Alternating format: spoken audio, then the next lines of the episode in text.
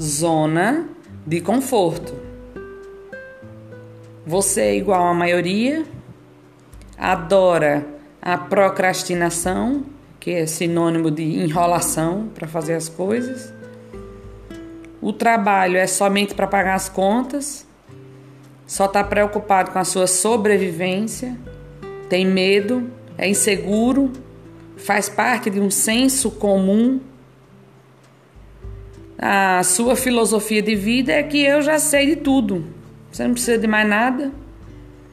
Você segue o padrão normal, né? não, não se interessa em criar nada novo, reclama pra cacete, vive arrependido de tudo, tem uma vida monótona e assim obtém o mínimo da vida.